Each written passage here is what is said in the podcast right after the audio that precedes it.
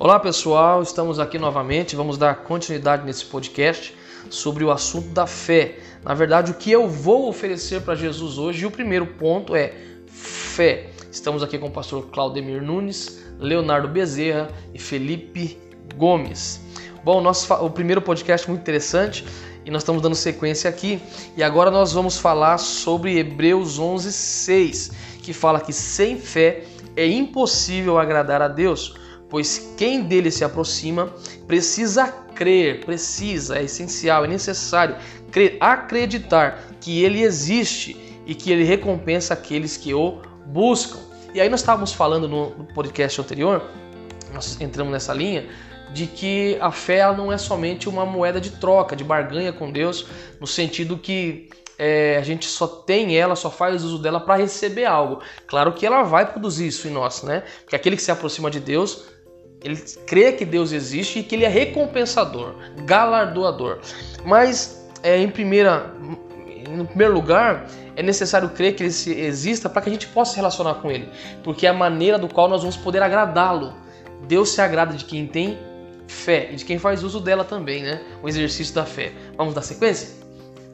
Tava lembrando aqui agora uma passagem que chega a ser engraçada, né?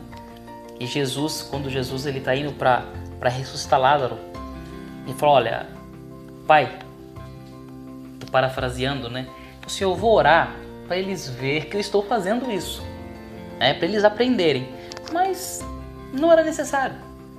E aí entra o, a, a certeza que Jesus tinha a respeito do Pai.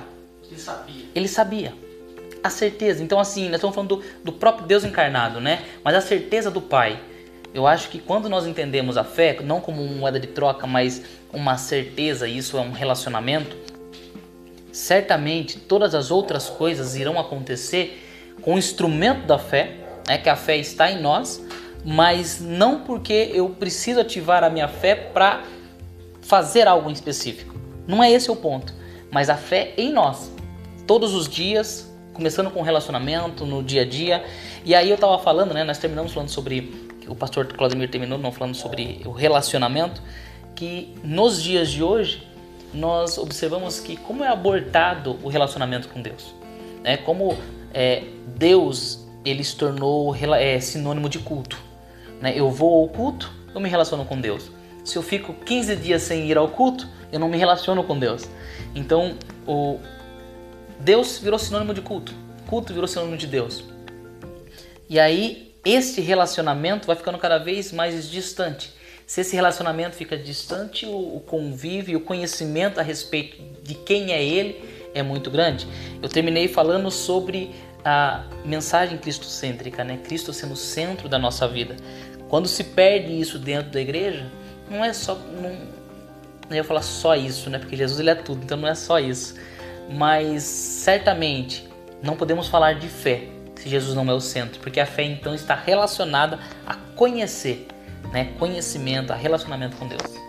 E é interessante esse ponto aí que o senhor tocou, pastor Felipe, porque esse relacionamento nosso está diretamente ligado a conversar.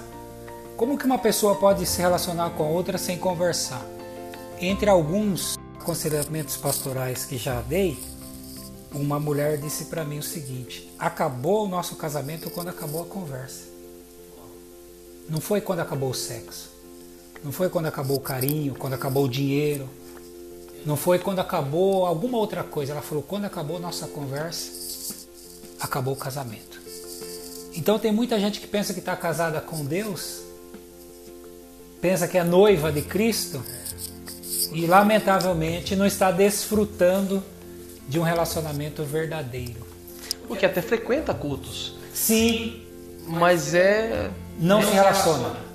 Aí me faz lembrar de uma outra coisa, muito forte também. É, dois casais, eles sempre saíam juntos. Legal, iam se divertir, era muito legal. A amizade entre eles realmente era uma coisa muito legal, muito sincera e tal. E numa dessas vezes, um dos casais não pôde ir. Aí o marido e a mulher, tá, eles não, não vão e tá, vamos nós dois. E era tipo para ficar uma semana. Chegou lá, eles não conseguiram ficar dois dias, porque eles não se conversavam. Do outro casal. do outro casal para eles se relacionarem.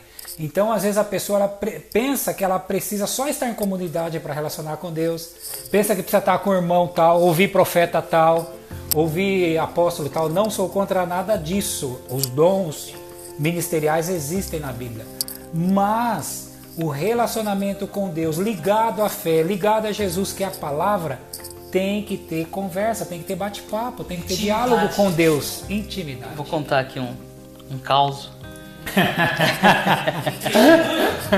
um, um caos que é, eu vivi, eu vivi, e juntamente com Morales, é, nós fomos.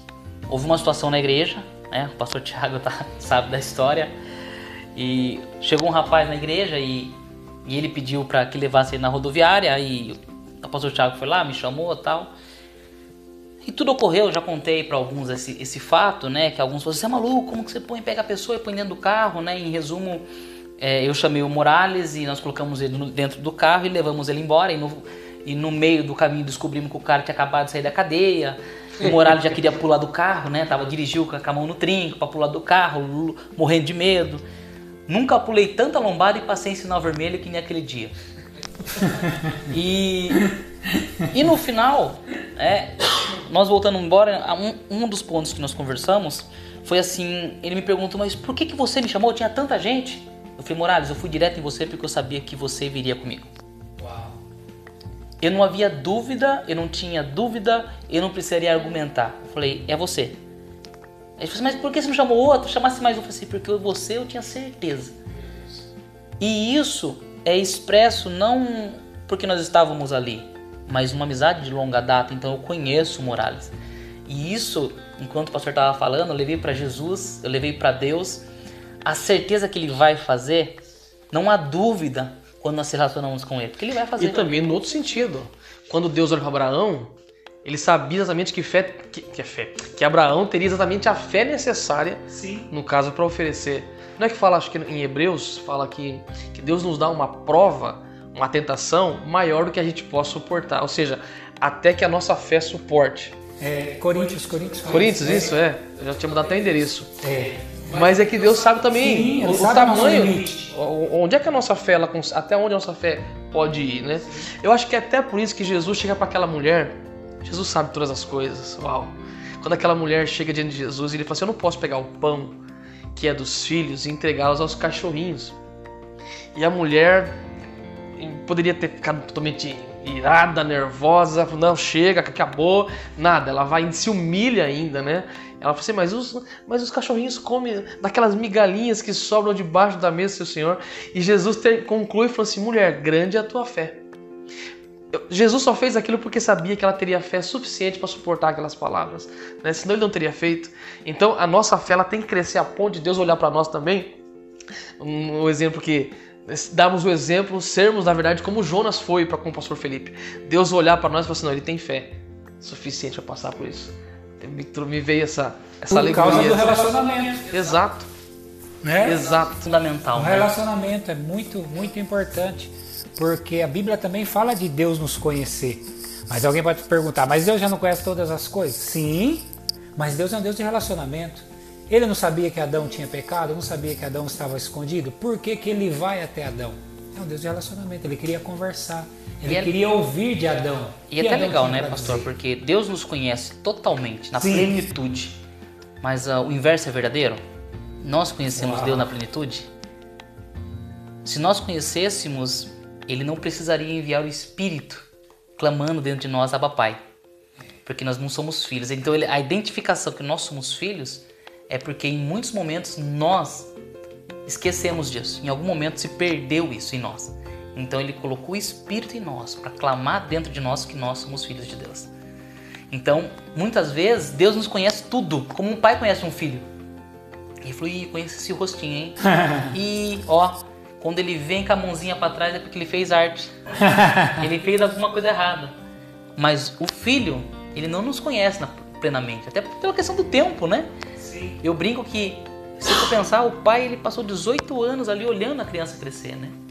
E a criança ela não viu o pai crescer, É, Interessante essa poder- perspectiva. Pra ter a. Ah, não, mas eu vi você quando criança. Não, você não me viu quando criança. Você viu foto. Eu te vi. É, eu, eu, te, eu, te for, eu te formei, né? Tá em Salmos. No ventre da mãe. Ainda te formar, tá na base de tudo. Então, a plenitude que Deus nos conhece, o inverso muitas vezes não é verdadeiro. Eu acho que nós conversamos sobre isso, né, pastor? Que nós estamos voltando pro Éden. Nós É, cremos e nisso, eu né? creio de coração. A restauração que nós estamos caminhando pro Éden. E é E o caminhar pro, é, caminhar pro, caminhar pro Éden é, é nós voltarmos a conhecer a Deus. Porque eu entendo que a plenitude do conhecimento era o Éden. Então, assim, quando eu conheço tudo de Deus, eu imagino Adão e Deus no Éden, meu Deus.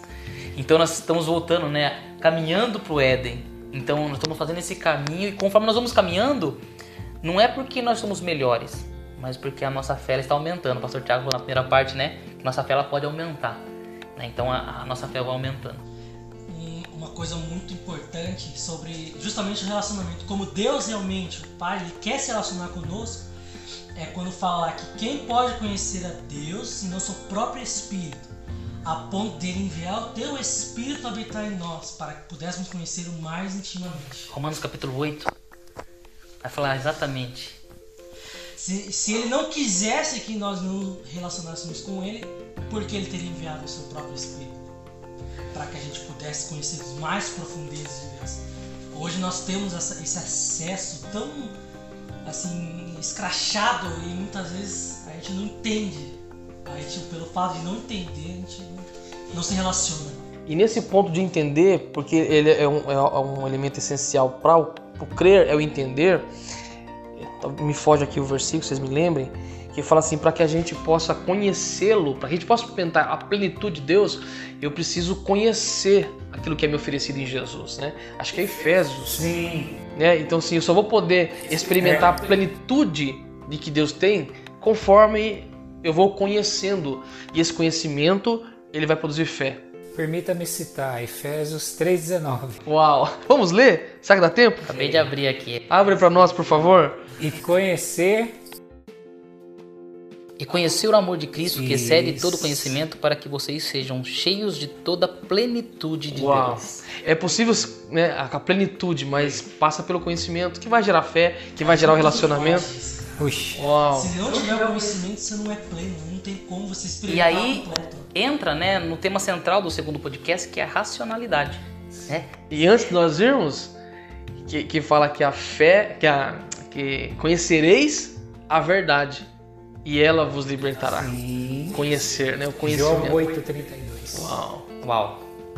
Bom, nós vamos dar um stop aqui, vamos voltar pro segundo, pro terceiro podcast. Aí nós vamos falar do terceiro aí se a fé é racional ou não.